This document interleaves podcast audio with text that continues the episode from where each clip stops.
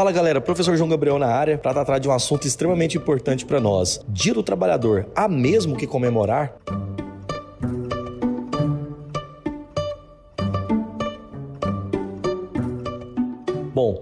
Todos os anos nós temos aqui no dia 1 de maio é, inúmeras comemorações, inúmeras organizações trabalhistas criando suas formas de, de entretenimento, né, de, de comemoração, enfim. Mas realmente, o dia 1 de maio é o dia de comemoração ou é um dia de luta? Tentaremos nesse podcast, no episódio de hoje, de maneira rápida, discursar sobre três grandes pontos: a história do Dia do Trabalhador, a origem operária desse dia, a greve de 1886, né, o 1 de maio, o dia trágico de 86, os mártires de Chicago. Falaremos um pouquinho dessa recepção do Dia do Trabalhador no Brasil e a reforma trabalhista no Brasil atual tem mesmo que comemorar? Estamos avançando?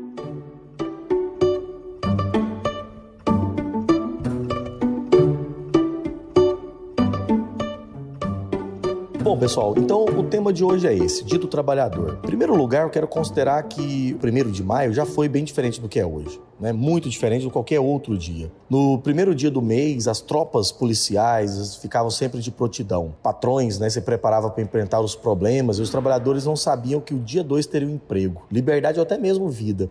Diante de toda uma conjuntura dessa, de origem bem trágica, né? Hoje isso tudo grande parte é esquecido. O que nós temos hoje é que uma memória histórica dos povos é é de uma espécie de, de tentativa de resgatar uma coisa fidedigna na história do passado e principalmente a considerar a importância do Dia do Trabalhador na vida das populações. Atualmente, o Dia do Trabalhador é pensado como feriado decretado pelos governos, né, que muitos outros nem imaginam que é um dia de, realmente do trabalhador. Alguns falam que até em homenagem ao São José. Existem até aqueles que pensam que foi o próprio patrão que inventou um dia especial para a empresa fornecer uma espécie de é, presente para os seus trabalhadores e operários. E também existe aqueles que, nos países ditos socialistas, pensavam que o primeiro de maio era o dia do exército, né, que sempre viam as tropas desfilar nesse dia para os seus aparatos militares. A questão é que as origens do primeiro de maio prendem-se com a proposta dos trabalhadores organizados na AIT, na Associação Internacional dos Trabalhadores, que declara um dia de luta pelas oito horas de trabalho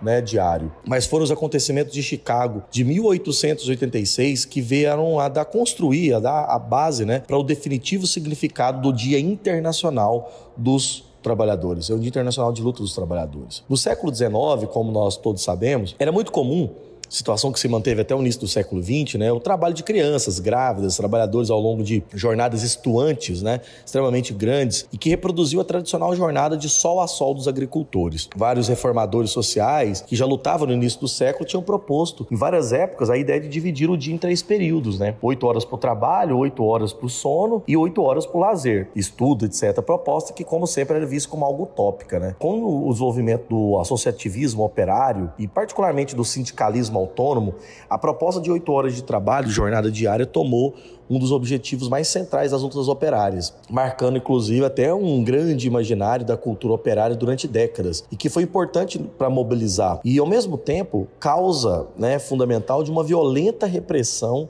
e das inúmeras prisões e massacres aos povos trabalhadores. Desde a década de 20 né, do, do século é, 19, é, romperam várias greves gerais é, no mundo inteiro.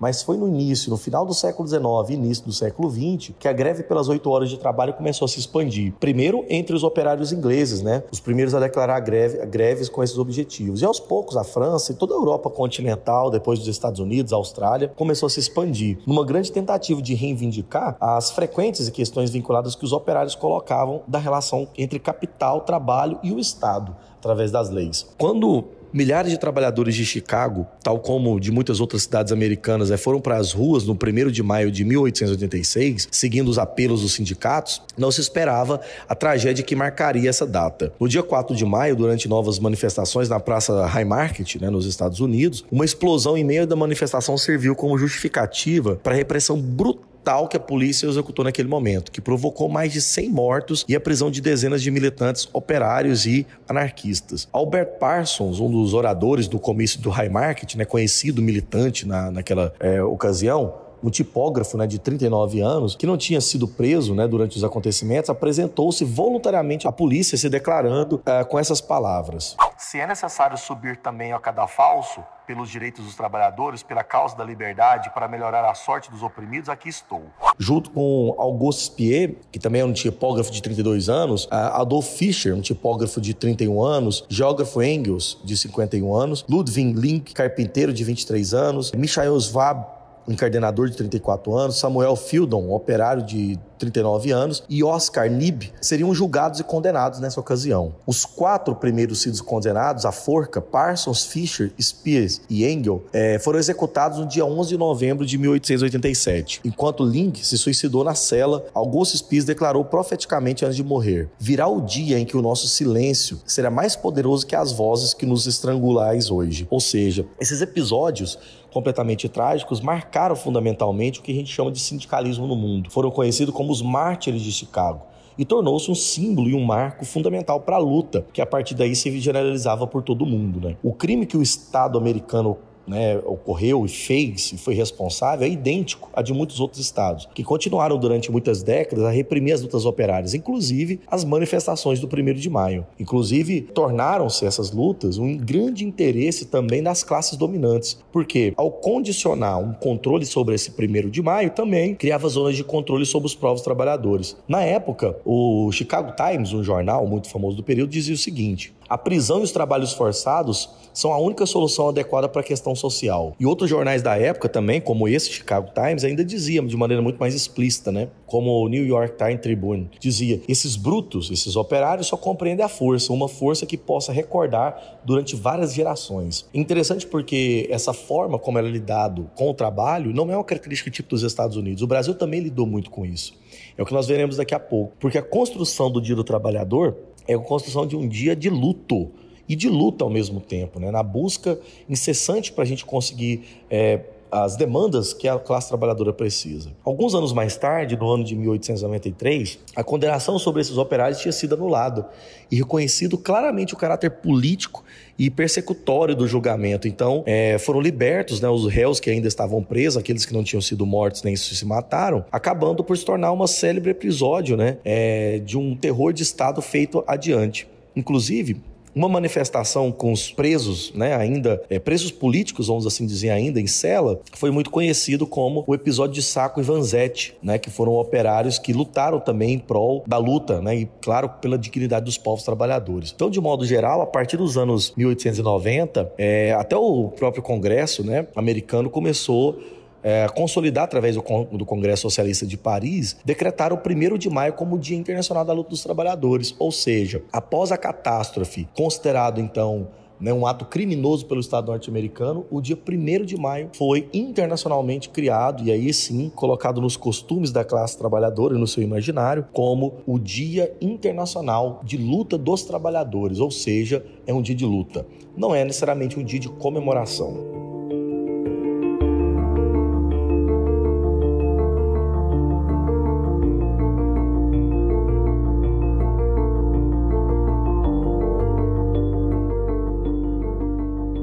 No caso do Brasil, segundo um historiador muito famoso do movimento operário brasileiro, Edgar Rodrigues, a primeira tentativa de comemorar o 1 de maio aqui no Brasil foi em 1894, em São Paulo, por iniciativa de um anarquista italiano que aqui residia, chamado Arthur Campignoli, e que a iniciativa que foi muito frustrada né, por conta de um conjunto de prisões desencadeadas pela própria polícia. Né? No entanto, na década seguinte, já no início do, do século XX, iniciaram muitas comemorações do 1 de maio em várias cidades brasileiras. Acabam sendo até publicadas por vários jornais especiais dedicados à causa do Dia dos Trabalhadores. Inúmeros é, jornais, inclusive da causa operária, vinculando né, nessa imprensa essas questões. Como, por exemplo, o jornal A Voz do Trabalhador. É interessante que durante essa geração, são cidades como São Paulo, Santos, Porto Alegre, Curitiba, Pelotas, Rio de Janeiro, foram alguns dos centros urbanos que cresceram esse nascente sindicalismo brasileiro, né, que tiveram a data e a comemoração ligada né, ao Dia do Trabalhador. Mas foram muitas décadas de luta para se consolidar essa liberdade de organização. E com certeza, é, muitos países do mundo ainda consideram o Dia do Trabalhador um dia de comemoração. E é interessante salientar aqui, nessa primeira parte, é como que o, o, Brasil, no Dia do Trabalhador, tem essa recepção. Uma questão muito interessante que eu faço até questão da gente ressaltar aqui é que essa data que muitos hoje, né, é, intimidam o poder público, né, que alguns pensam que é um projeto de reivindicação, já perdeu muito do seu significado. Não se encontra necessariamente uma bibliografia que seja completamente profunda a respeito da origem do trabalhador no Brasil. Mas segundo é, alguns relatos que tem isso aqui no nosso território, essas comemorações só foram pautadas de fato, de maneira mais coletiva, no início do século XX. Então, a comemoração da data, ocorrida primeiramente no Rio de Janeiro e em outras capitais e cidades brasileiras, se deu a partir do início do século XX. É preciso muito considerar, e aí eu faço questão né, de ressaltar aqui que, segundo uma pesquisadora chamada Luciana Barbosa Areias, é, permaneceram um pouco constantes durante essa década de 1890, mas somente a partir do século XX que a data se consolidou, acompanhando um processo de crescimento da própria classe trabalhadora operária brasileira. Então, entre os anos de 1901 e 1929, né, o primeiro de maio fosse comemorado né, sem interrupções. Então, as formas e as maneiras de marcar a data foram ganhando concepções diferentes daquelas defendidas pelos sindicalistas franceses americanos, né, que pautavam a luta, um dia de luta. Como, por exemplo, tem um pequeno trecho da Areias, ela diz o seguinte: salva de tiros na aurora, saudando o grande dia ida de comissões de operários aos cemitérios para prestar homenagem aos companheiros mortos, festivais comemorativos dos quais constavam geralmente uma conferência, peças teatrais e um baile familiar, harmonizando dessa forma a propaganda da doutrina, né, teoria política e a simples diversão. Geralmente à noite eram realizadas sessões solenes nas sedes das,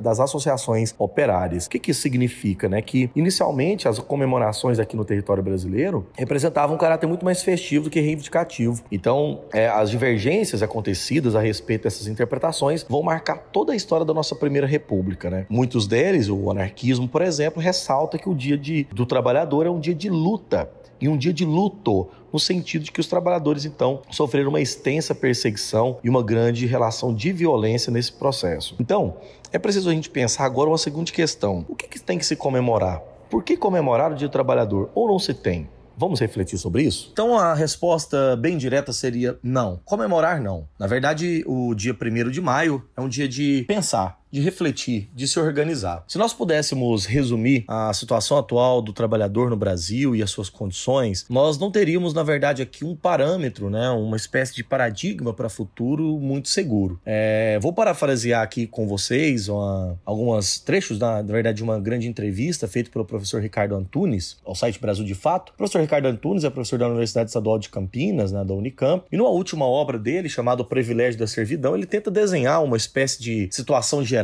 né, que a classe trabalhadora na história recente do Brasil está inserida, principalmente a partir do final da ditadura militar. O que ele tenta trabalhar como o novo proletariado de serviços no Brasil, na onde a gente vai pegar até o proletariado de serviços digitais, né, que seria um pouco mais recente. O professor Ricardo Antunes entende que o fato, né, do, do futuro do trabalho e as características das nossas relações trabalhistas no Brasil têm impactos muito profundos. Hoje a classe trabalhadora, os movimentos sindicais, sociais, até os partidos, né, políticos, é, não desenharam um outro modo de vida para a classe trabalhadora trabalhadora. Pensando que daqui a 10 anos a gente pode até constatar que ela estaria pior. Estaria pior no sentido de que hoje há uma grande retirada né, das direitos né, e uma crescente proletarização marcada recentemente por uma hiperexploração do trabalho. Esta hiperexploração do trabalho tem atingido não só os trabalhadores básicos comuns que já existiam, mas também os novos trabalhadores, principalmente os trabalhadores de fast food, de motoboys, trabalhadores de hotéis, enfim, de hipermercados, mas categorias até superiores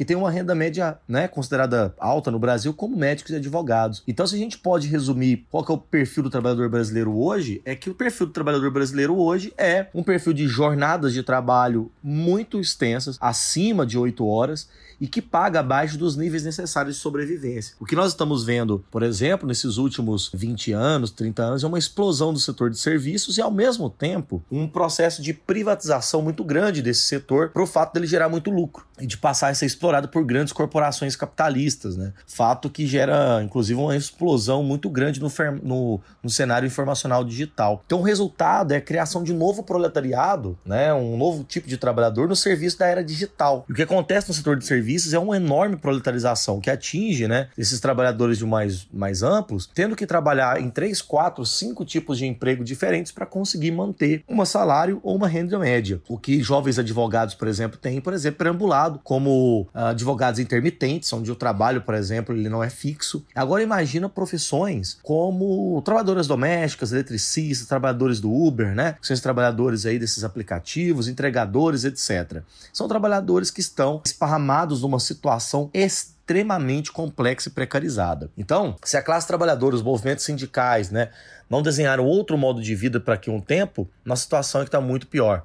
E com o mundo da internet, todos podem, né, ter um tipo de trabalho onde não tem mais limite de jornada, onde não tem mais limite da exploração do trabalho, onde as leis trabalhistas são completamente é, flexibilizadas. A exemplo disso, no ano de 2017, durante o governo de Michel Temer, acontece um processo de reforma trabalhista no Brasil que acaba por formalizar essas novas formas de trabalho, terceirizando serviços, considerando o trabalho intermitente como possível. Daí, o que a gente pode pensar é que, ah, a partir da, da, da reforma né, trabalhista pelo governo Temer, a nova CLT ela quebra completamente a sua base. Né? Então a CLT ela tem uma prevalecência agora de um negociado sobre o que é legislado. Ou seja, a flexibilidade da jornada de trabalho dá a possibilidade das condições de salubridade, as condições mais perversas e adversas estarem regulamentadas. Ou seja, isso não é considerado mais formas criminosas de trabalho. Então, o que nós temos visto, isso é muito claro, né, que nós temos passado, por exemplo, por um grande processo complexo assim, de desestruturação dos direitos trabalhistas, das, das características que são sólidas, ou pelo menos eram, né, sólidas. Inclusive, para terminar o nosso episódio e deixar um pouco mais sombria essa situação, é o maior flagelo que a gente tem passado, que é o desemprego. E cada vez mais esse bolsão, vamos usar uma expressão do professor Ricardo Antunes, de desempregados, né, se confunde com uma espécie de bolsão também de pessoas subempregadas, que na verdade são informais intermitentes, pessoas que vivenciam muitos horários de suas vidas que deveriam trabalhar para sobreviver, né? Ou seja, que parte da vida que seria uma condição real de sobrevivência, daquela tríplice separação oito horas do trabalho, oito horas do descanso, que na verdade agora viraram todas as horas para o trabalho. Portanto, nós temos passado uma situação muito ruim. A grande questão a se pensar é que esse processo é reversível. Isso é uma lógica da tendência neoliberal, mas esse processo é reversível. Então, pensar a condição do trabalhador, a sua condição enquanto empregado numa época de completa desestruturação daquilo que era sólido é uma das tarefas do primeiro de maio. Portanto, não há o que se comemorar, há o que se lutar, há o que se reivindicar, há o que se buscar. E isso se chama Direitos do Trabalho e Dignidade à Classe Trabalhadora. Viva o 1 de maio! Bom, galera, esse foi o nosso episódio de hoje. Eu quero, antes de passar aqui para as minhas sempre referências utilizadas durante a aula, agradecer você que ouviu esse episódio até o final. Com certeza contribui para o crescimento do Brasil Escola. Lembrando, se você gostou desse podcast, desse episódio, compartilhe, por favor, mande para os amigos, aos colegas, aos colegas de trabalho. Vamos informar que é preciso. Então vamos agora, pessoal, para falar os autores utilizados no meu texto. Aqui eu peguei vários fragmentos, várias análises do professor Bernardo Kocher com o texto Luto Luta, o 1 de maio no Rio de Janeiro, entre 1890 e 1940, a dissertação de mestrado publicado na Federal Fluminense. O livro clássico de Michel Perrault, os Excluídos da História, Operários, Mulheres e Prisioneiros, além de Silvia Petersen, As Origens do 1 de Maio no Brasil, publicado pela editora da Universidade Federal do Rio Grande do Sul, e também o texto de Luciana Arreias, As Comemorações do 1 de Maio no Rio de Janeiro, publicado pela revista História Social, além de Guilhermo Chiflet, 1 de Maio, Los Mártires de Chicago. Ok? Muito obrigado pela sua audiência e até o próximo episódio.